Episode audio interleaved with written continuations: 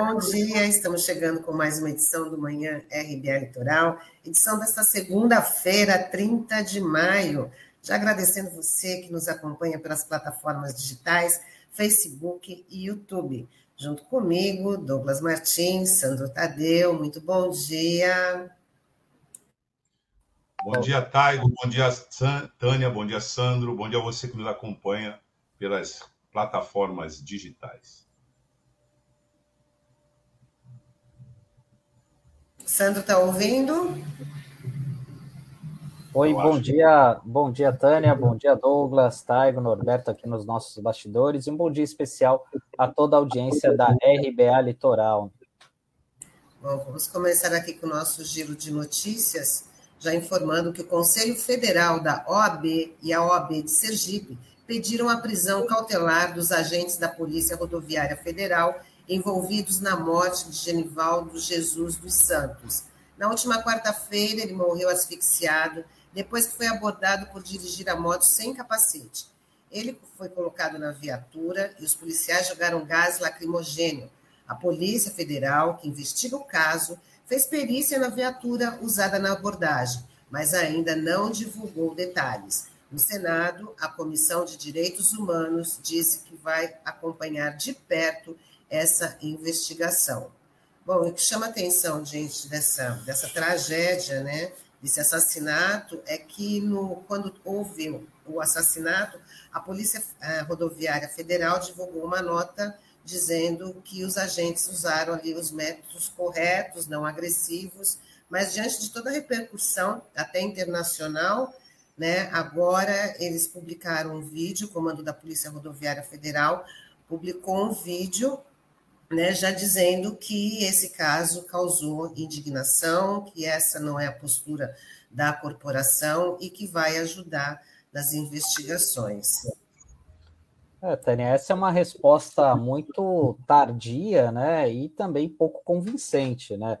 É uma, uma medida nada enérgica, né? Porque na verdade esses três policiais que participaram dessa operação eles foram apenas afastados, né? Eles deveriam estar presos pelo crime que cometeram, né, contra uma contra um cidadão que tem problemas de saúde mental e, foi, e houve um alerta nesse sentido por parte dos, de um dos seus familiares que estava acompanhando aquela abordagem e ele acabou vindo a falecer numa situação é, totalmente inexplicável, né? Enfim, inclusive é, você falando dessa questão das autoridades aqui do Brasil, né, cobrando, exigindo explicações é, de, sobre essa situação, a própria Organização das Nações Unidas né, encaminhou uma demanda específica né, aqui para o nosso país, né, para que, inclusive, o chefe da ONU da área de direitos humanos aqui na América do Sul, ele é, cobrou é, que haja uma investigação célere né, por parte da Polícia Federal e do Ministério Público Federal é, para verificar o que ocorreu né, e para que haja punição a esses agentes, né? E é muito importante, né, que haja esse tipo de apuração, que haja essa cobrança por parte é, da ONU, né? É, e também lembrar, né, que é, a letalidade policial é algo que a gente já denuncia aqui há muito tempo na RBA Litoral, principalmente contra a população negra, né, aqui do Brasil. Tanto é que quase 80% das vítimas né, dessas operações policiais são afrodescendentes, né, são negros. Então, realmente é algo que chama bastante atenção, né? Mais uma vítima, a gente teve aí nesse caso em Sergipe, do senhor Genivaldo, aí, que morreu com 38 anos. E também é, a, existe né, nesse documento da ONU, né, foi algo também que a gente já comentou aqui, da necessidade de melhorar a formação em direitos humanos para as polícias aqui no Brasil, né? Inclusive é, melhorando em alguns aspectos, né? Inclusive essa questão do combate ao estereótipo negativo contra as pessoas afrodescendentes, né? Porque isso é muito comum, são várias abordagens que são feitas dessa forma, muitas vezes de forma truculenta contra os negros, o que não ocorre com os brancos, né? Principalmente é, nas comunidades, né? A gente vê vira e mexe, isso acaba sendo rotineiro, até mesmo aqui no estado de São Paulo, onde houve uma mudança curricular lá atrás, na década de 90, né? Mas isso ainda não é o suficiente para a gente conter esse tipo de situação. É, uma resposta tardia, Mas, na verdade, é, é uma instituição cuja direção é conivente. Nós estamos num contexto de uma direção conivente com essa conduta.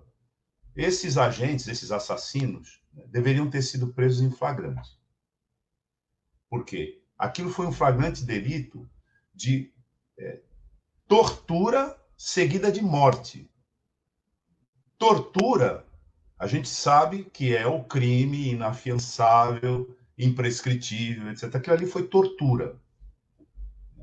A céu aberto, em plena luz do dia, e captada por vários registros das câmeras de celulares e colocada em tempo real na rede. O potencial destrutivo né, e degenerativo desse episódio ele é autoexplicativo. Uma sociedade cujo Estado se permite, através do seu sistema de segurança, converter isso numa espécie de banditismo oficializado, que aquilo ali, embora a Polícia Rodoviária Federal tenha vindo, num primeiro momento, falar que os procedimentos é, talvez não tivessem sido adequados, talvez a desproporcionalidade nos meios estivesse presente ali, talvez, talvez, talvez, talvez, e deu uma nota dizendo: nós vamos administrativamente tirar esses agentes da rua, já dá conta de que é um Estado que abriga um sistema policial letal para a população pobre e preta. Mas, assim, evidentemente, isso não é nenhuma novidade. Nós estamos discutindo isso, é, o movimento negro está discutindo isso, os movimentos vinculados à pauta democrática, ao respeito aos direitos humanos, vêm denunciando isso há tempos. Que nós vivemos num país brutalmente racista, já não há mais dúvida. O racismo no Brasil é brutal. E com o fascismo no poder, essa ideologia né, que constrói falsamente inimigos para mobilizar a sociedade, para se dar bem e permanecer na política fazendo o que quer sem freio nenhum, é, isso piorou demais. Por quê? Porque essa brutalidade é, racista, ela passou a ser motivo, veja, de orgulho de muitos agentes policiais e gangrenou as instituições policiais. Essa aqui é a verdade, porque, repito, aquilo já era um caso de flagrante delito. Diz os manuais de direitos, etc. e tal, que até 24 horas você pode capturar o assassino, no caso ali, né? E recolheram no flagrante, porque tamanha brutalidade daquele crime, é evidente que eles vão operar como operaram, né, para que testemunhas é, tergiversassem, recuassem, desmentissem, enfim, que é aquele procedimento clássico do criminoso que ameaça aquele que testemunhou o crime. Então, eles teriam de já ser presos em flagrante. Mas houve essa nota administrativa dizendo que eles iam sair de circulação. A brutalidade disso é tamanha, a reação social foi tão profunda que, evidentemente, a Polícia Rodoviária Federal, que aqui é bom frisar, é comandada pelo ministro da Justiça, que, por sua vez, é dirigido pelo presidente da República. Não houve nenhum registro digno de nota do Ministério da Justiça e do ministro da Justiça. É como se a Polícia Rodoviária Federal fosse um ente autônomo, que não tivesse direção política. É como se ela não tivesse ligada diretamente ao gabinete do ministro da Justiça.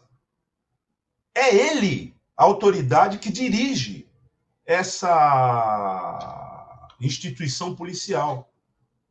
Então, para a gente ver a distopia, para a gente ver o deslocamento, o não lugar que nós estamos em termos de civilidade. Né?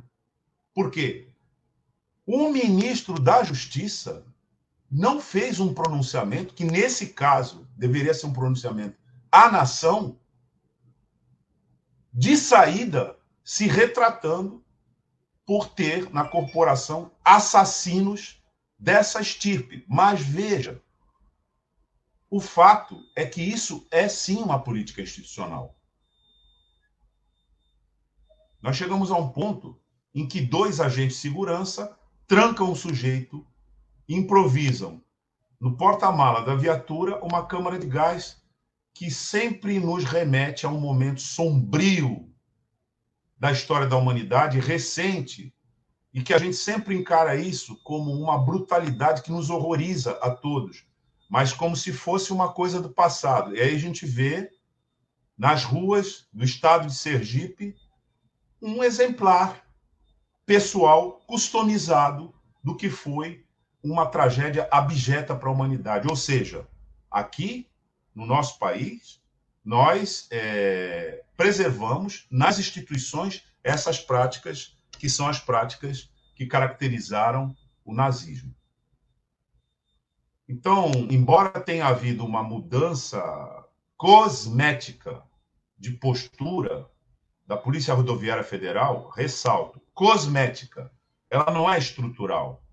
A Polícia Rodoviária Federal, essa que escolta o presidente da República sem capacete nas motocicletas, com apelos de um governo contra o Estado, esta mesma polícia matou um cidadão nas dependências é, que já estava sob custódia dela, as dependências de uma viatura, por estar sem capacete, torturando antes. Porque, reitero aqui, aquilo foi uma tortura seguida de morte. Tortura seguida de morte. Então, eles têm que responder pelo crime de tortura. Agravado pela conotação da discriminação de classe e racial, seguida de morte. E isso, assim como esse exemplo é chocante para a sociedade, o exemplo da resposta da sociedade também tem que ser impactante para todo mundo.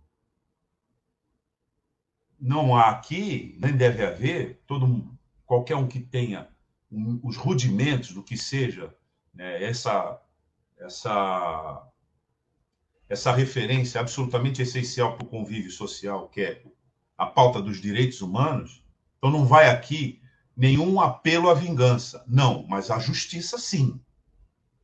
A justiça sim.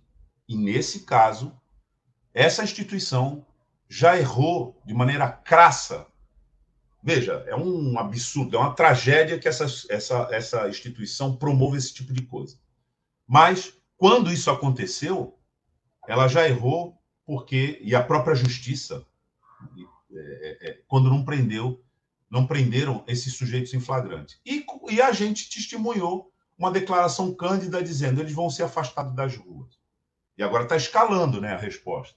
Então, não, não, eles não vão ser afastados na, da rua, realmente isso tem que ser apurado. Mas, na verdade, isso, em relação à brutalidade do, do crime, foi uma mudança cosmética.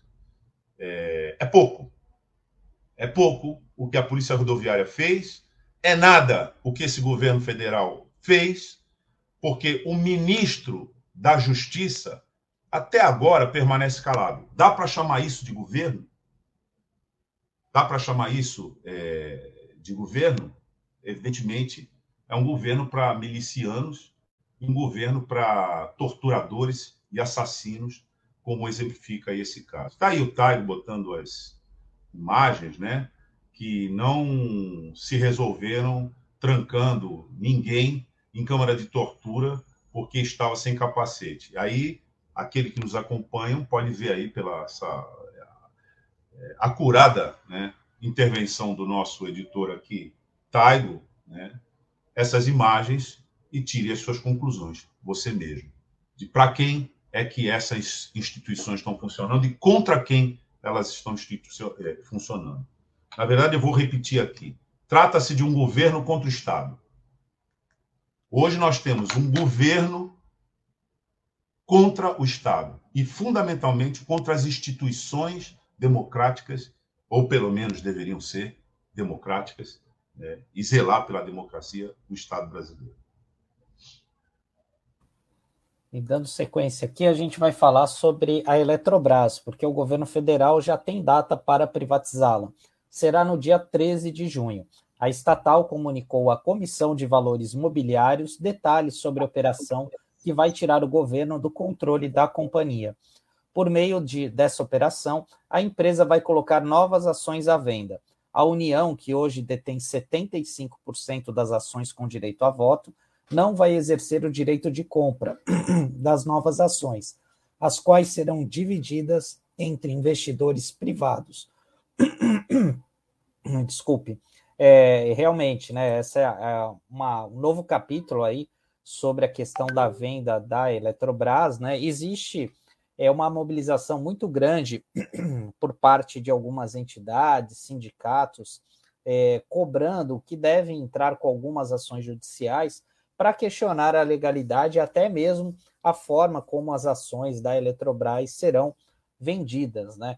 E parte desses argumentos que devem ser apresentados à justiça, né, tem como base erros e até mesmo omissões que foram apontadas anteriormente pelo Vital do Rego, que foi o único ministro do Tribunal de Contas da União que se colocou contrário à venda da Eletrobras, né? É, naquela ocasião, quando teve a sessão há duas semanas atrás é, sobre esse assunto, né? Ele até usou alguns termos muito fortes, né? Dizendo que a Eletrobras estaria sendo vendida a preço de banana, né? Enfim, é, falando também que isso não iria resolver os problemas e que é, não resolveria também a questão do aumento da redução do preço da energia para os consumidores, né? Então, é, existe uma expectativa aí que por meio dessas ações isso consiga retardar essa intenção de vender a, a companhia, né? Até porque é, da, daqui a seis meses, né, a gente deve ter uma nova gestão, um novo governo, enfim, né? E talvez isso possa ser revertido, essa intenção de vender a Eletrobras, né? Porque a gente sabe que foi um processo bastante polêmico, embora é, já tenha tido o aval do Congresso Nacional para viabilizar essa operação, mas ainda tem muitas nuances aí que precisam ser melhor discutidas pela sociedade, até porque a gente está falando da maior empresa é, da América Latina da área de energia, né? Está avaliada em cerca de 400 bilhões de reais, segundo os sindicatos, né, que atuam nessa área, que, que são ligados aos eletricitários, né? E a gente vai ver até que ponto que essa empresa vai ser vendida, né? Porque a gente tem um histórico muito grande aqui no Brasil é, das empresas serem vendidas a preço de banana, como disse o preço, o, o Vital do Rego, né? A gente tem um exemplo muito claro aqui, é, aqui do nosso lado, né? Que é a Cosipa, né? Que foi vendida por grupos em Minas, né? Foi vendida por um preço muito alto e hoje a gente está vendo a situação da Uzi Minas, né? Um espaço que praticamente se encontra é, sucateado aqui, né? Ao nosso e um local que gerou milhares de empregos e ajudou a fomentar a, a economia da região, mas não é nem sombra do que foi do passado. Normalmente, quando se fala esse desgoverno, é, se comete, a meu ver, o deslize de passar a imagem de que ele não tem um programa, de que é um governo que não tem nada e não tem um programa. Não, ele tem um programa. Esse é um governo, como eu disse, que se coloca contra o Estado, quando ataca o Estado e as instituições democráticas, e refiro aqui especificamente, por exemplo, ao sistema eleitoral, né, que esse governo vem preparando já um golpe de Estado, ou uma tentativa de golpe de Estado, evidentemente, numa posição desvantajosa em relação ao passado, é verdade, mas isso não o faz desistir. Ele tenta rearticular suas bases para uma eventualidade do revés que parece que vai acontecer na pauta eleitoral e reagir de maneira violenta e contra as instituições do Estado que deveriam funcionar, no caso aqui, por exemplo, o Tribunal Superior Eleitoral ou a Justiça Eleitoral, na defesa da democracia e das instituições democráticas entre nós. Mas esse governo tem um programa. Esse programa é um programa que estende né, essa contraposição do governo, que a gente está dizendo aqui que é contra o Estado, mas a primeira contraposição é contra a sociedade. e mais especificamente contra a sociedade que trabalha, contra os trabalhadores. Porque quem vende a sua força de trabalho no mercado só conta com isso para sobreviver dignamente.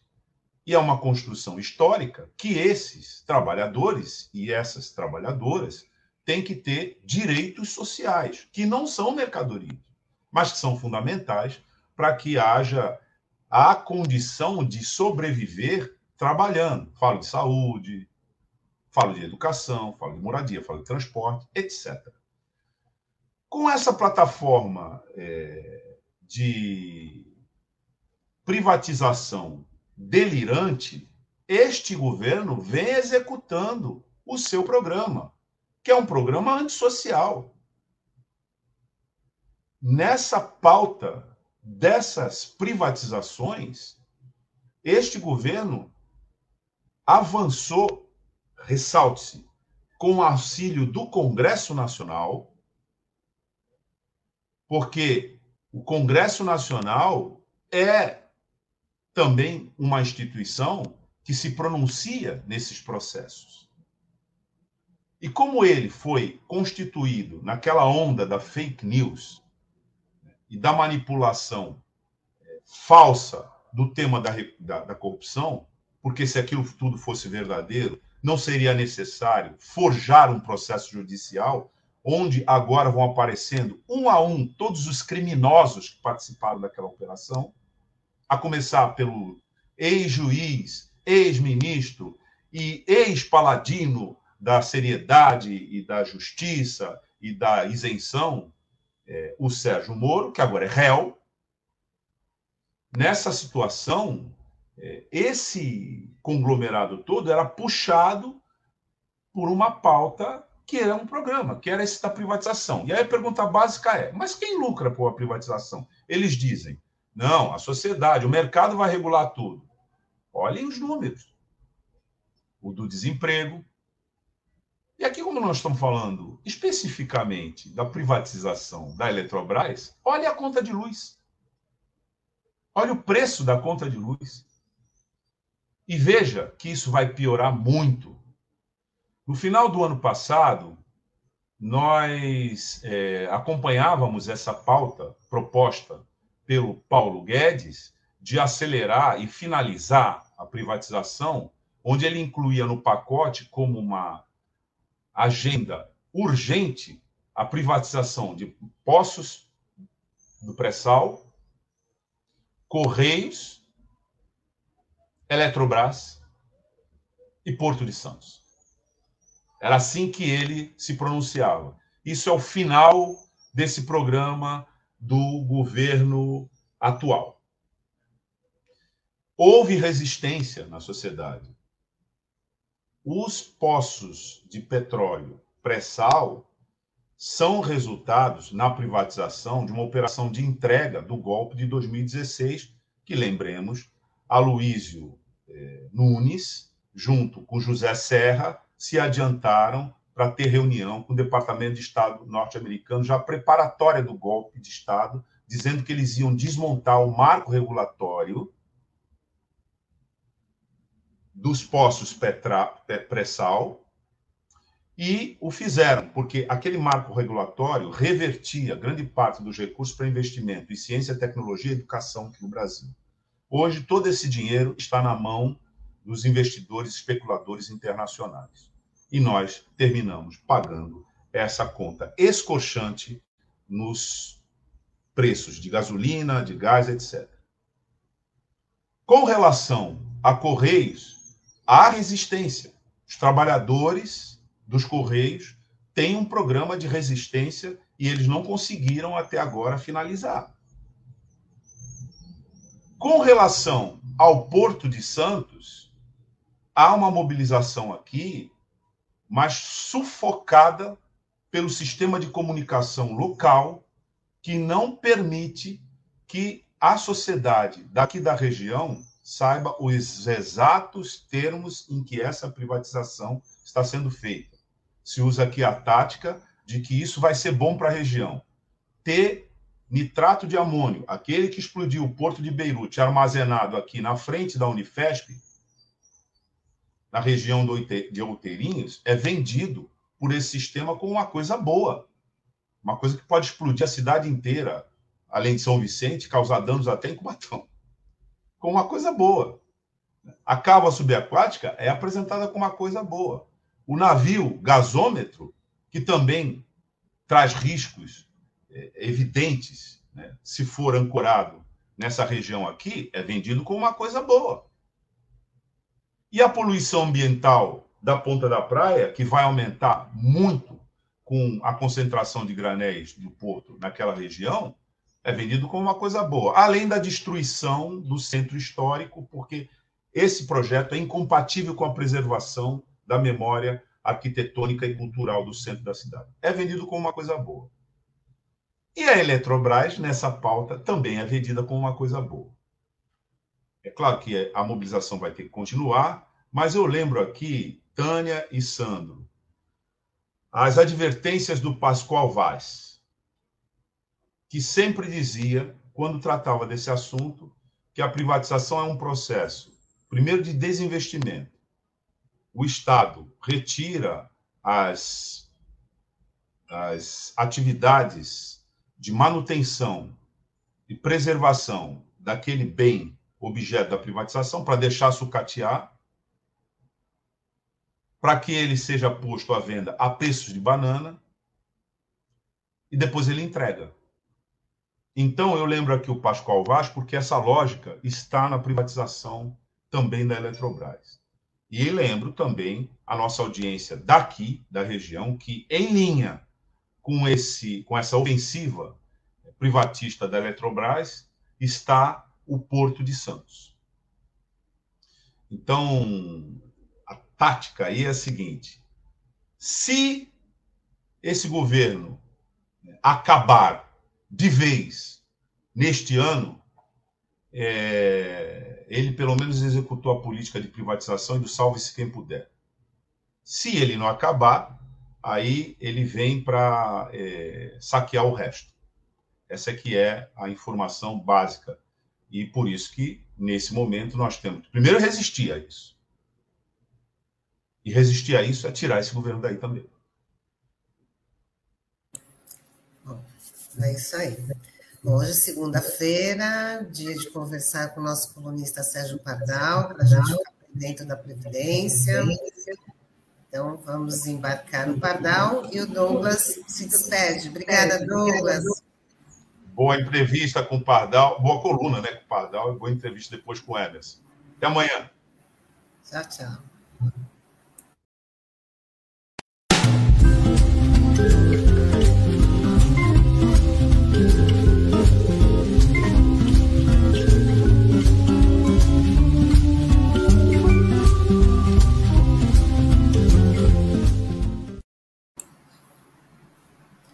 Bom dia, Pardal, seja bem-vindo aqui com a gente, tudo bem? Bom dia, Tânia, bom dia, Sandro. Ó, só um comentário rápido. É. Se aquele jogo na Vila Belmiro fosse mais que 1 a 0 o Sandro não ia ter voz nenhuma. Com 1 a 0 ele já está mal da garganta, imagina só, hein? Mas só para dar, só é. dar um pouquinho de humor.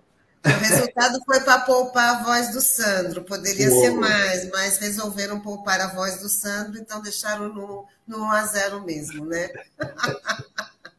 Pardal, hoje a gente quer saber sobre Covid na legislação trabalhista. É um acidente de trabalho? Vamos lá. Vamos lá. Primeiro, só antes de qualquer coisa também, é sempre bom lembrar a privatização da COSIPA foi é, dupla violência. Além de privatizar, deu de presente para quem já tinha comprado a Usiminas. O resultado é esse aí. Não temos mais siderúrgica na Baixada Santista, não existe mais.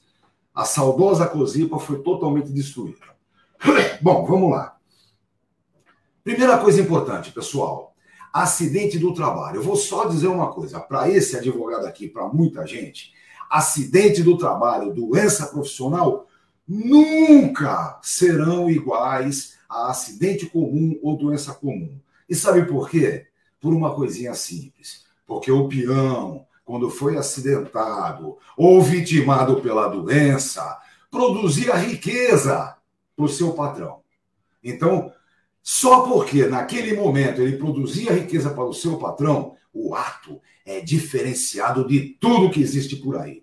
Eu estou com tanta ênfase levantando isso, porque já um, dos atos do neoliberalismo foi a tentativa no mundo todo de igualar. Não, acidente do trabalho hoje não tem diferença nenhuma. Tem sim, senhor. Bom, o que, que acontece? Com essa relação toda, é, é, em 1995 veio a igualação dos benefícios. Esse foi um dos grandes absurdos. Igualou os benefícios, pensão por morte, aposentadoria por invalidez, e por consequência disso, muita gente deixou de brigar pelo chamado nexo causal, pelo, pela CAT, pela comunicação do acidente do trabalho. Veja bem, para que, que eu vou brigar judicialmente nisso se o valor que eu ganho no final do mês é exatamente o mesmo? Então, evidente que de 95 em diante reduziram-se bastante, entre aspas, os acidentes do trabalho. Eu até sempre brinquei bastante, porque se vocês pegarem as estatísticas, vocês vão ver, efetivamente teve uma contenção no número de acidentes no seu geral. Mas atenção, acidentes do trabalho com vítimas fatais, ah, esses aumentaram, esses não diminuíram. Por quê? Porque não dá para esconder. Exatamente por isso, porque não dá para esconder. Pois bem, dentro da Lei 8.213, que foi a lei regulamentadora das nossas conquistas na Constituição Cidadã, existe uma definição de acidente do trabalho e de doenças laborais. Vejam, as doenças relativas ao trabalho podem ser doenças profissionais ou doenças do trabalho. Qual é a diferença? Bem simples. A doença profissional é aquela que é diretamente ligada à atividade, que nem disacusia, neurocensorial, sabe, a surdez profissional, que nem a leucopenia, o benzenismo que pegou os closipanos por causa do benzeno vazando. Essas coisinhas são doenças profissionais. Agora, existem as chamadas doenças do trabalho. Um exemplo, é, por exemplo, síndrome do pânico em caixa bancário. Ah, o que, que tem a ver? Não, só quatro assaltos que ela sofreu deixam ela com síndrome do pânico. Então, é uma doença do trabalho. E aí é que entra a Covid. Pessoal, para quem está na linha de frente, na atividade de linha de frente, não tem o que discutir. Médico, enfermeiro, recepcionista, é, condutor de, de, de, de ambulância, todo esse pessoal na linha de frente, se pegou Covid, é doença profissional, com todas as garantias que ele dá. Agora, se não é bem isso, por exemplo, o caso do Pedrão, que eu vou contar já já para vocês. O Pedrão era um, é, é, é, um industriário, um trabalhador na área industrial. A área dele não parou na pandemia, continuou funcionando. E o patrão ligou muito pouco para isolamento social é, no local de trabalho e mesmo, pior ainda, é, é, no transporte coletivo. Bom, o cara contaminou-se. Pior de tudo, hein? Esse cara contaminou-se e em poucos dias estava na UTI e em pouquíssimos dias veio a falecer. Evidente que é uma doença do trabalho. Não é uma doença profissional, porque ele não está na linha de frente, mas é uma doença do trabalho, que só aconteceu em razões específicas e diferenciadas na sua atividade. Ele foi contaminado porque foi obrigado a trabalhar naquele momento que nós que pudemos estávamos no isolamento social, ele foi obrigado a trabalhar e muito pouco deram atenção é, é, para o isolamento social no local de trabalho e muito menos no transporte coletivo. Bom, é o que é. Consequentemente, é esse problema. Agora, com a igualação de benefícios, tanto faz como tanto fazia. Se ele aposentava por invalidez acidentária, previdenciária, tanto fazia. Agora não é mais assim. Vamos lembrar. A emenda 103, agora de 2019, desse pilantra do desgoverno, essa emenda, entre as suas perversidades, arrebentou de vez com os cálculos. Só para lembrar, pessoal, aposentadoria de qualquer tipo paga 60% só da média para quem tiver até 20 anos de contribuição. A partir de 20 anos, cada ano a mais vale 2%. Ou seja, 100% da sua média, apenas com 40 anos de contribuição, qualquer que seja a aposentadoria do peão, até mesmo a por invalidez. Então o bicho pegou. Agora, o bicho pegou, só que, por outro lado, eles foram obrigados a admitir que na invalidez acidentária, independentemente, tanto fazendo o tempo de contribuição, paga 100% da média. Então, essa é a questão que está colocada. Já que, pela emenda 103, a perversidade no cálculo dos benefícios é enorme. Para o acidente do trabalho, manteve-se o diferencial, que é uma questão é, é doutrinária, né? Eu sempre gosto de lembrar a doutrina infortunística, a história do acidente do trabalho, desenvolveu-se exatamente é, pela evolução da indenização do acidente.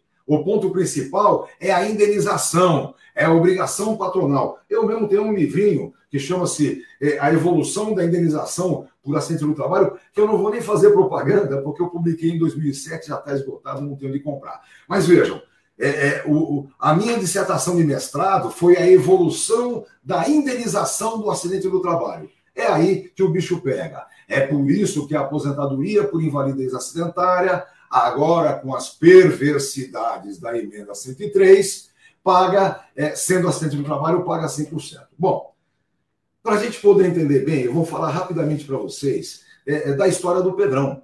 O Pedrão, com 55 anos de idade, tinha conseguido completar 21 anos de atividade na área industrial. Uau! Ele só trabalhou 21 anos nos 55 de idade? Claro que não.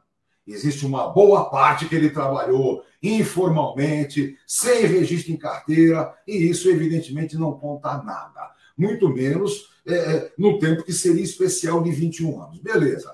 21 anos trabalhados, não teria direito nem à aposentadoria especial ainda mas pegou a Covid e veio a falecer. 55 anos de idade. Deixou sua jovem viúva Rosa, com 45 anos. Sorte dela que tem 45, porque se tivesse menos de 44, a pensão que ela ia receber, ainda por cima, seria só por um período, até 20 anos. Como ela já tem mais que 44, é vitalício. Beleza. Acontece, pessoal, que o cálculo disso é grotesco. Vejam só, o Pedrão, com 55 de idade, 21 é, é, de, de é, atividade registrada, tinha uma média contributiva de R$ 4.800. Não é nenhuma fortuna, mas é bem mais que o salário mínimo. Pois bem, com R$ 4.800, se Pedrão ficasse inválido e fosse receber a previdenciária comum, ele teria direito a 62%. Ó, 62%, eu fiz até o cálculo aqui, daria 2.976. Imagina, o cara tem a média de R$ 4.800, se ao invés de morrer ficasse inválido, ganhava 2.976, quase 3 mil reais. 1.800 a menos do que ele tinha na média. Esse gurinho danado esse, hein? Só que é muito pior. Como os filhos dele já estão criados, já passaram de 21, a Rosa vai receber 60% daqueles 62% da média do Pedrão falecido.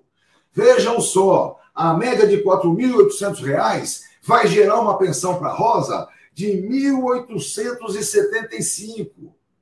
Dá para acreditar numa coisa dessa? Mas eu juro para vocês que isso é verdade. Eu juro que na pilantragem da emenda 103, a Rosa sai com a média do, do, do, do, do Pedrão era 4.800, ela sai com R$ 1.875 de pensão por morte.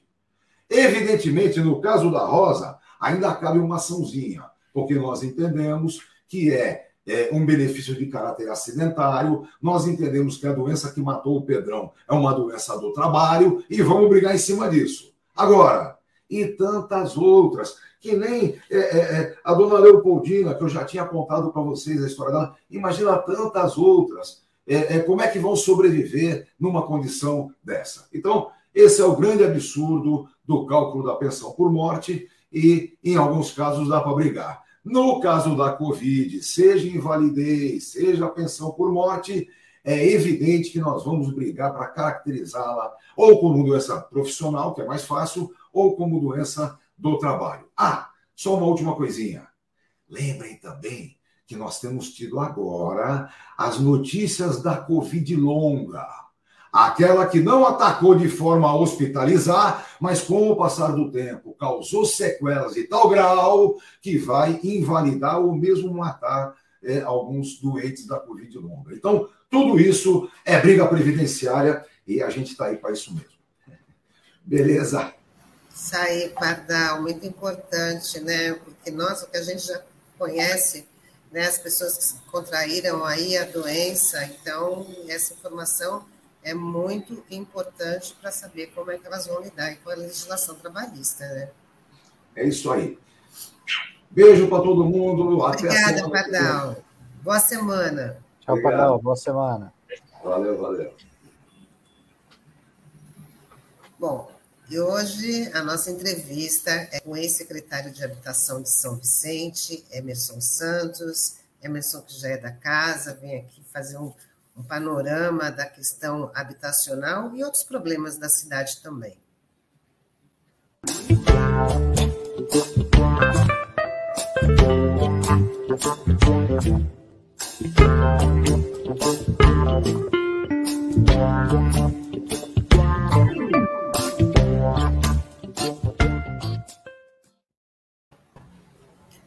Oi, Emerson, seja bem-vindo mais uma vez aqui com a gente no Manhã RBA Litoral, tudo bem?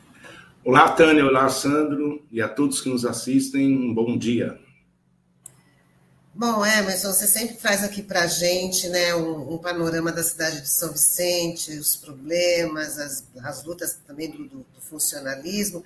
Vamos falar dessa, da, da, questão da habitação, que tem os dois é, empreendimentos com obras paralisadas, como é que a prefeitura está se comportando em relação a isso?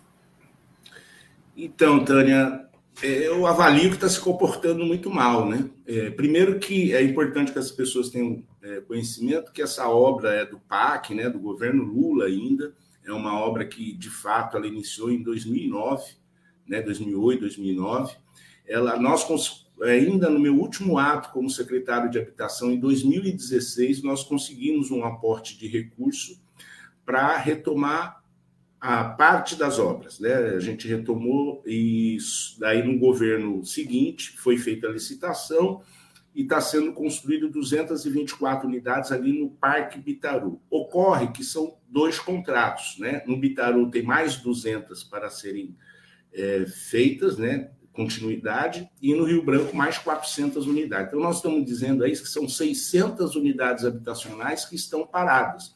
O governo atual, logo quando iniciou o governo, porque essa licitação foi feita no governo anterior ainda, no governo do Pedro, dessas 600 unidades.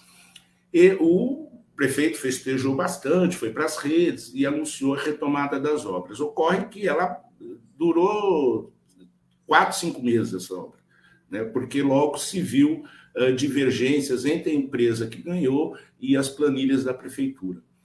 E, uh, uh, e aí a prefeitura não fez um processo de negociação com a empresa e é, decidiu, está decidido pelo distrato de contrato. Ocorre que, é, como a gente diz, já vai passar um ano, né? E essa obra está paralisada, não foi feito o distrato ainda é, formalmente, né? Então, oficialmente, essa empresa ainda é responsável pela obra e essas unidades foram ocupadas né? no, novamente, é, materiais foram roubados, né? e inclusive o Ministério Público recentemente se manifestou para que a prefeitura tomasse providências a, pra, para proteger esse patrimônio público. Né? E, assim, para uma cidade como São Vicente, que tem um alto índice né, de déficit habitacional, agravado ainda com a situação econômica, né, porque a gente olha aqui, anda pelas ruas de São Vicente, a gente vê um contingente muito grande de famílias em situação de rua. Né?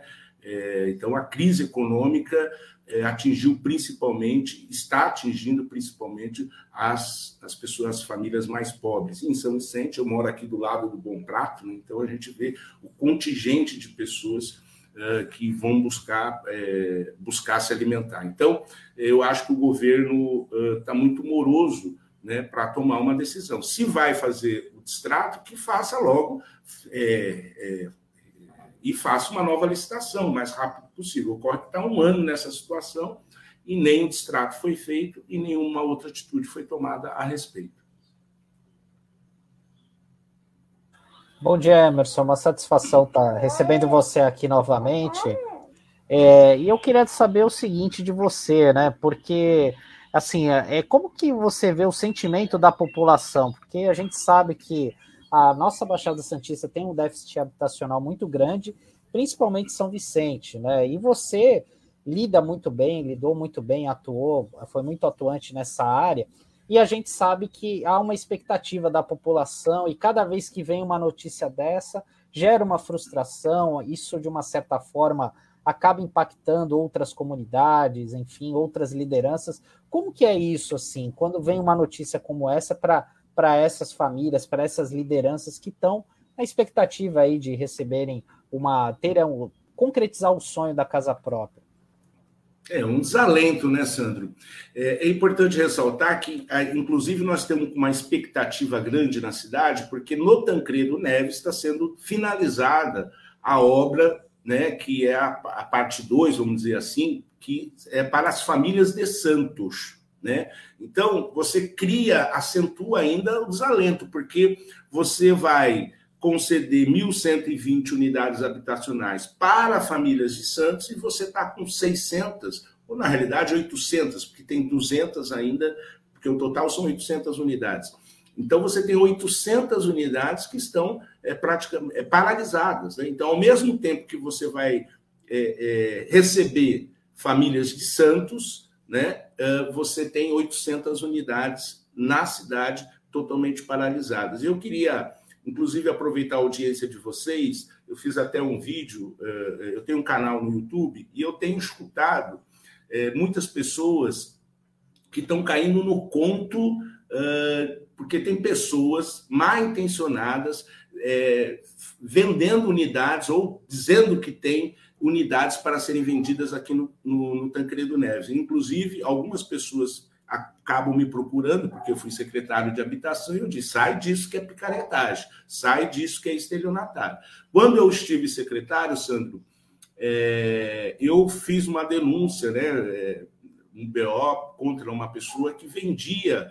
Uh, ou dizia que vendia cadastro, inclusive se utilizava de documento falso e com a minha assinatura falsificada. Então, tem um inquérito na polícia né? É, é, eu fui fazer depoimento sobre isso tal, e me parece que esse mesmo sujeito voltou a atuar de novo. Né? Então, é, eu só aproveitar aqui para dar essa informação para as pessoas não caírem no conto, até porque essas unidades não podem ser comercializadas, elas são praticamente bancadas pelo governo federal na sua totalidade e são para famílias direcionadas ali, muito provavelmente da Vila Gilda. Né? Então, é importante dar esse alerta. Então, é, mas re, voltando no que você me colocou, Sandro, eu acho que esse, essa situação é muito dramática para a nossa cidade. Eu acho que a população tem que se mobilizar e cobrar do prefeito uma atitude, já que São Vicente vai acolher 1.120 famílias de Santos.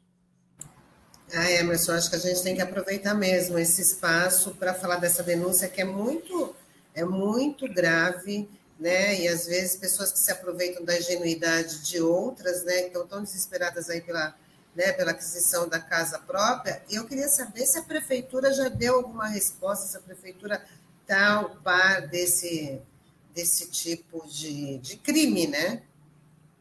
Então, Tânia, eu, eu, o que, que acontece geralmente? A pessoa também que acaba dando dinheiro é, é, para esse tipo de pessoa, ela acaba não é, fazer queixa, porque o ato dela também não é um ato lícito, vamos dizer assim. Né? Então, as pessoas são iludidas, né? no desespero, inclusive, de poder a casa própria, acabam caindo no conto, né? e elas acabam não. É, quando eu fui secretário, inclusive com o delegado à época, eu falei que tinha duas, três famílias que, que, que tinham sido lesadas e que elas poderiam fazer o, testemunho e não, e não seriam indiciadas. Ele falou que sim, né? Então, a gente garantiu que essas famílias fizessem lá a denúncia, até para que é, criar fato, né? criar a materialidade do crime. Né? Mas as, as pessoas acabam não denunciando. Né? Então, isso. Agora, a prefeitura acho que tem que fazer um alerta né, tem que usar os seus canais de comunicação, né, já que o prefeito, por exemplo, gosta muito de sempre estar nas redes sociais, ele pode usar o canal para alertar as famílias. Eu, quando estive secretário de habitação, nós fizemos matéria jornalística, TV, jornal, alertando a população para que não caísse nesse conto. Então, acho que o papel da prefeitura né, é, tem, tem que ter esse papel de orientar a, a, as famílias no sentido de não caírem nesse conto. Eu, eu, Emerson, eu queria conversar, falar com você um pouquinho sobre a área da saúde, né? Porque assim a gente tem visto até nos últimos meses aí o prefeito utilizar o seguinte slogan, né? Olha, finalmente é, São Vicente vai ter um hospital de verdade. E eu acho que isso, eu imagino que isso deva criar um certo incômodo, até para pessoas que passaram pelo poder público, vereadores, enfim, que têm o, o CREI, né, que é o antigo, o antigo hospital municipal, o antigo CREI, né? Nós temos o São José que fica no coração de São Vicente, né? Enfim, como é que você, como é que a população está enxergando essa obra ali, que a gente sabe que é um local que é bem crítico ali, porque ficar na frente do canal ali é um local que sempre enche quando há uma chuva mais forte, enfim, a população está esperançosa, está comprando esse discurso do prefeito? Então, Sandro, você colocou bem, é porque assim o prefeito, na realidade, está muito contraditório. Quando ele era candidato, ele foi uma das pessoas que se colocou é, ferozmente contra a gestão anterior sobre essas parcerias que tinham sido feitas uh, do hospital ali na linha vermelha e tanto do pronto-socorro da área continental. Tanto que ele ficou um ano né, tentando construir outra alternativa e no final ele não construiu alternativa e manteve o que o governo anterior tinha. Porque, na realidade, esse hospital e o pronto-socorro, eles iniciaram é, é, é, a conclusão dessa obra né, e da parceria na gestão anterior. Bem, o, o problema aí é, primeiro, a gente questionou junto à secretária de documentalmente, né, quais seriam as providências que a administração iria tomar sobre a questão das enchentes ali da linha vermelha.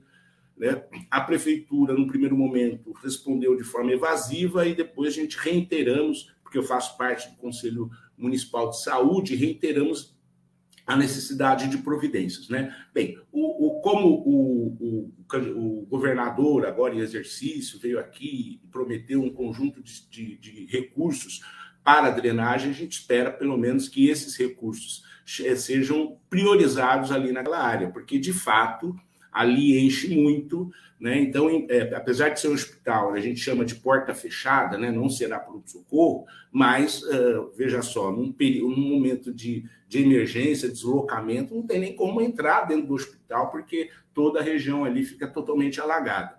E é, outro, a outra situação é que já foi é, por duas vezes né? Esse hospital era para estar, tá, eles anunciaram que iria estar em funcionamento em dezembro, né? Do, do, do, ano passado e até o momento ele não foi é, é, não foi aberto, né? Tanto o hospital como o pronto socorro ali no Rio Branco, né? Então na realidade são dois equipamentos que é importante reiterar que foram é, é feitos na gestão passada e que o governo atual ficou em dezembro de estar com o hospital e o pronto-socorro e até o momento não conseguiram é, o que nós e a outra situação é que o CREI, né, que o CREI que recebeu também um recurso por parte do governo do estado para ser reconstruído, né, que essa é a, a, o que o governo deve fazer. Esse, o CREI vai ser deslocado ali para o centro de especialidades, ali na linha na linha amarela, ali no Parque São Vicente, uh, por aquele período Vila Mato Bem, fica ali. Então o, o CREI vai ser é, removido para lá é, para o centro de especialidades, e ali onde é o CREI hoje, ele vai ser, na realidade, demolido e reconstruído. Né? Então, nós estamos aguardando também que tudo isso estava no planejamento para ser iniciar a sua execução, tudo no ano passado e até agora não foi feito. Então, a gente tem cobrado muito essa situação. E a saúde de São Vicente, como todos sabem, é uma situação muito delicada.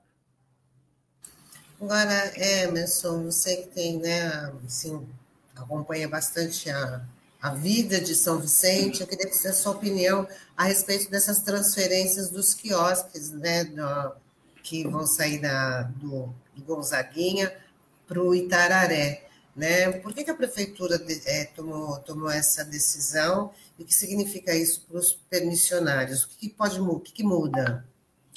Então, Tânia, primeiro é, é uma prática comum desse atual governo não ter transparência nas suas ações públicas. Né? Nós, primeiro é importante ressaltar, nós passamos um período de pandemia né, muito grave que atingiu principalmente a área do comércio, principalmente a área de serviço, né? Então, essa categoria foi duramente atingida. Primeiro ponto. Segundo, o governo é, pretende fazer a urbanização, uma nova urbanização ali do Gonzaguinha. Né? Só que ele iniciou o processo de não renovar as licenças de quem estava atrasado, e muitos desses permissionários estavam atrasados por causa da pandemia, porque não tinham renda, não fizeram a renovação. Né? Então, eles estão sendo é, lá do Itararé estão retirando a licença dessas pessoas que estavam com débitos, né? Inclusive tem relatos de pessoas que estavam com débito de 2020, bem, né? Então, é, 2020 quando começa a pandemia, né? Então a gente 2020, 2021 duramente atingido. Então, esses permissionários estão perdendo sua licença e a prefeitura, para tirar os permissionários do Gonzaguinha, vai transferir, transferir eles para o Itararé né? Mas isso não é feito de, com nenhuma transparência. Se vai ser feito, se há um projeto para que urbanize o Gonzaguinha, legal, ninguém será contra. Mas deixasse isso claro, né? Deixasse, fizesse isso de forma transparente. Tanto que, no primeiro momento que vai, vai tirando as licenças desses permissionários do Itararé, ela não diz que é por causa que vai fazer transferência dos, do, dos quiosqueiros do Gonzaguinha. Ela apenas fala o seguinte: olha, na lei você está com débito e a gente não vai renovar porque você não fez a, a, atualização, porque todo ano você tem que atualizar o alvará. Né? Então, eu acho que o governo agiu de forma perversa, não considerando a situação da pandemia, não está usando de forma transparente com a sociedade qual é o objetivo dessa, dessa urbanização, que, inclusive, em Bocas Pequena, nós escutamos que ele, na realidade, quer passar para uma grande empresa, para uma empresa, para que, ao invés de ter os quiosques em Gonzaguinha, tenha um ou dois é, empresas dessas grandes franquias. Né, que também vai contra o conceito dos permissionários, porque os permissionários, em tese, a gente né, quer que a pessoa da cidade, né, já existe uma tradição né, de pai para filho,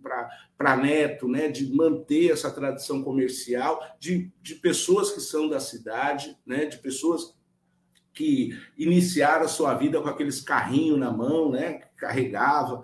Né? Então, é, é, é se, é, se essa organização é, precisa ver se pretende beneficiar algum grande comerciante, alguma grande franquia aí é, é, que não tem nenhuma relação com a cidade. Então, a boca pequena é isso que, que a gente escuta. Né? Só que, como não tem transparência, né, eu acho que tem que fazer audiência pública, tem que escutar as pessoas que moram ali no entorno, tem que escutar as pessoas que se utilizam daquele espaço de, de uso, é, que é um espaço de, de uso comum do povo, né? Um espaço que pertence a todos nós. Então, tem que fazer audiência pública, tem que discutir com a população, tem que discutir com o setor é, comércio, é, de comércio da cidade. Né? Então, nada disso foi feito. E eles estão fazendo essas transferências uh, que iniciaram não dizendo a verdade e agora, eh, com a pressão, eles admitiram que vão fazer um processo de urbanização ali do Gonzaguinho. E o Emerson, e também é complicado, né? Você tirar as famílias ali, esses, ambulantes, né? Esses, esses, os permissionários ali, né? Da, do Gonzaguinha para o Itararé. E eles querem colocar é, esses, esses permissionários em quiosques que hoje estão abandonados, né? Então até seria um duplo desafio, né? De você transferir a tua clientela para lá, né? Para um lugar que é bem diferente, né? Porque no Gonzaguinha bem ou mal ali você está na boca do gol ali, você está próximo à praia, a orla é muito menor, né? A faixa de areia, você está perto ali do calçadão, ali tem um movimento muito maior, né? Então, realmente é complicado, né? Você fazer essa mudança do dia para a noite, porque a expectativa é fazer isso já no mês que vem, né? Então, caiu de surpresa para todo mundo, né? Não, isso. Inclusive, tem até uma denúncia do Ministério Público que uma das permissionárias ali do Itararé está acusando que foi subtraído, né, no momento do que porque eles foram lá com a Polícia Federal, com a Polícia Federal, com a Polícia Militar e os fiscais da Prefeitura, da Secretaria de Comércio para fechar. Então tem, tinha, tem esses que você falou, Sandro, que estavam abandonados, mas também tem aqueles que estavam e estão funcionando, que estão perdendo, estão indo lá sendo fechados né, na marra, né, e, os, e os equipamentos dessa, dessa, dessa pessoa sendo confiscados. Né? Então, é, você tem esses dois tipos, aqueles de fato que não estavam sendo utilizados, mas tem muitos ali que estavam trabalhando, estão trabalhando, mas não fizeram por causa, muito provavelmente, da pandemia, que só voltou à normalidade esse ano, vamos ser sinceros, né? Durante dois anos não, não, não estavam funcionando. Né? E, e, e, obviamente, que você, ali, o público que frequenta o Gonzaguinha é um outro público, né? diferente do público que frequenta o Itararé. Né? Uh, e, e, outra, né?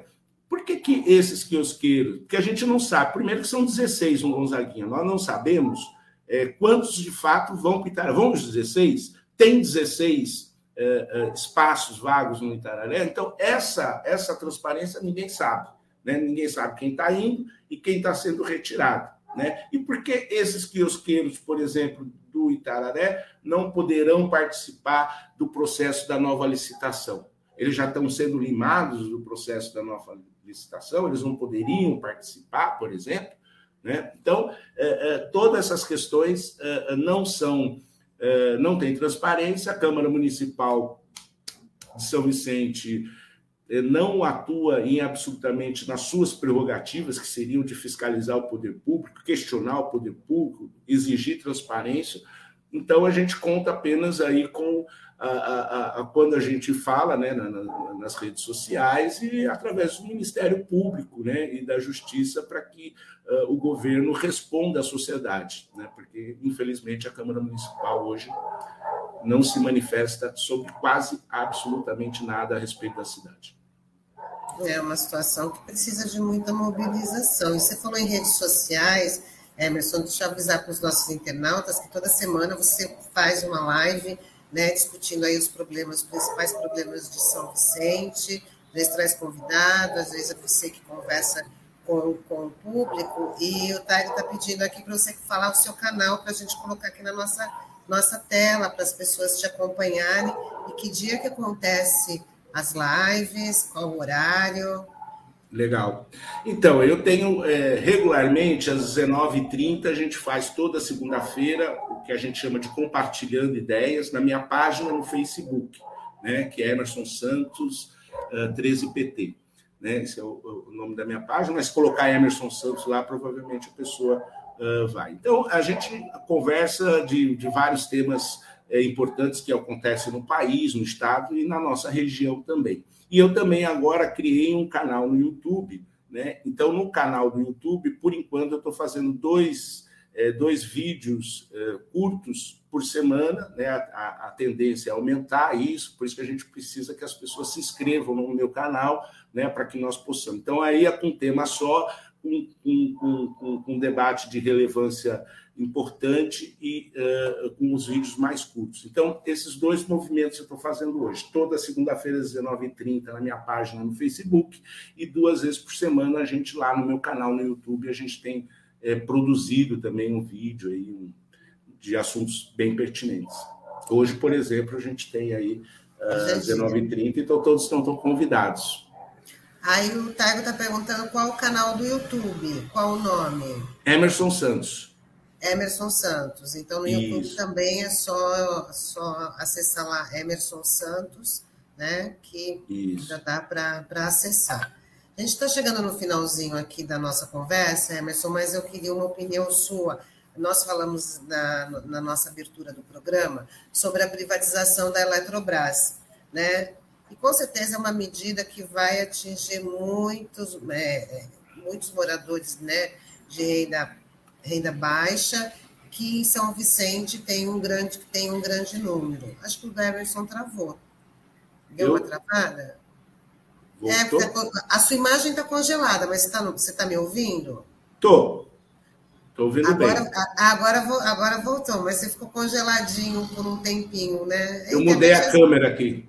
Ah, a internet é assim mesmo. Então, eu queria saber a sua opinião, porque esse também já foi um assunto discutido na, é, nas suas lives, né? Queria que você falasse como é que vai impactar né, a privatização da, da Eletrobras, né, cujo o, a eficiência ela não deve se medir pelo lucro, mas pelas pessoas atendidas, né? É, eu, eu, eu tenho dito, assim, assim, dois fatores eu acho que são fundamentais. Uma é a questão da soberania de um país, né? A questão energética hoje é motivo de mobilização mundial, de disputas, de guerra, porque um país, para se desenvolver, para produzir, para produzir desenvolvimento, justiça social, ele precisa ter a sua soberania, sua, sua independência estratégica de desenvolvimento. E quando nós pegamos a nossa maior, é, vamos dizer assim, a maior produtora de energia da América Latina, que é a Eletrobras, 95%, por exemplo, é de energia renovável, porque é hidrelétrica, então é não poluente, né? então a gente produz energia não poluente é, é, e passar para a mão privada isso. Né? Projetos como Luz para Todos, por exemplo, que foi introduzido pelo governo do presidente Lula, não seria possível né, ser realizado levando luz para as famílias que hoje não têm acesso Uh, uh, em pleno século XXI, ainda você tem famílias que não têm acesso à luz elétrica. Né? Então, é, esse é o outro aspecto que é importante, que aí sim que é importante a gente dialogar diretamente com, a população como um todo, é que o encarecimento é, da conta de luz de todos nós, residências e, e pequeno e médio comerciante. Porque uma empresa privada, olha o que está acontecendo hoje, mesmo a Petrobras ainda estando pela mão do Estado, mas eles estão praticando uma política de mercado, né, de paridade ao, ao preço internacional, ao dólar né, e ao preço internacional. A empresa de luz hoje já cobra a privada o valor três vezes maior que a Eletrobras hoje cobra. Então, como eles têm como objetivo o lucro, é evidente que uh, uh, todos nós que moramos nas nossas casas, o pequeno e o médio comerciante, sofrerão impacto é, a médio prazo da, da, conta de luz. Isso é muito óbvio. E sem dizer que colocaram um jabuti nesse projeto aí da, da privatização, que é a questão das termoelétricas. Então, está induzindo que, que, o governo, nós vamos pagar a produção de termoelétricas, né, que são é, é, fontes de energia poluentes, né, em detrimento do investimento em, em e não poluentes. Então, a soberania, questão ambiental e o impacto para a população, principalmente mais pobre, porque é o seguinte: o grande empresário ele pode negociar uma cota de energia, então ele tem capacidade de comprar energia a, a, a, a, médio prazo, por exemplo, a preços mais baratos. Agora, nós, cidadãos aqui, que estamos nas nossas residências, o pequeno, que tem a padaria, que tem a oficina, esse não tem condições, né? E vai ser, subje, é, vai ser colocado né, é, por essa empresa privada que vai gerenciar os negócios de energia. Então, soberania, meio ambiente, e o preço altíssimo da conta de luz que vão pagar. É isso que a gente tem que dialogar com a população e tentar evitar a sua privatização que o governo quer fazer, já que eles estão de bala pronta, né, que tudo indica que esse governo não continuará, eles vão tentar vender tudo que é patrimônio do nosso país a preço de banana. Né? Então, eu sou radicalmente contrário à privatização da Eletrobras.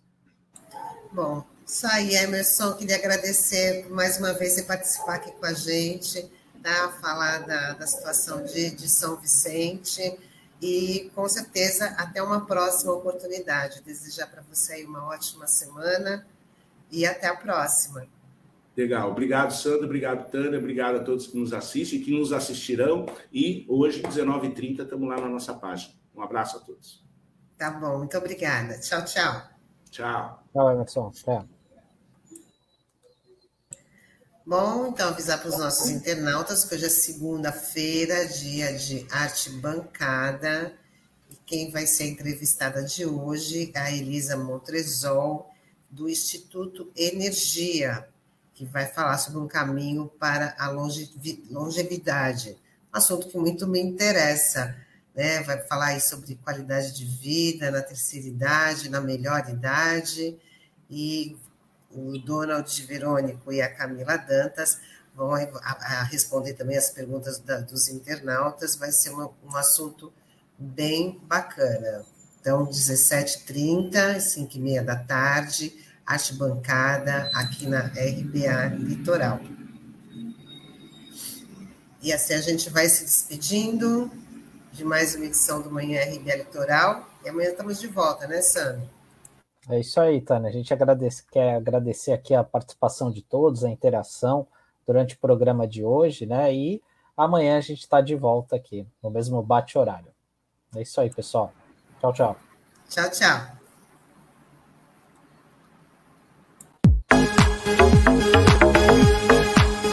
A Rádio Brasil Atual Litoral é uma realização da Fundação Setaporte, apoio cultural do Sindicato Setaporte.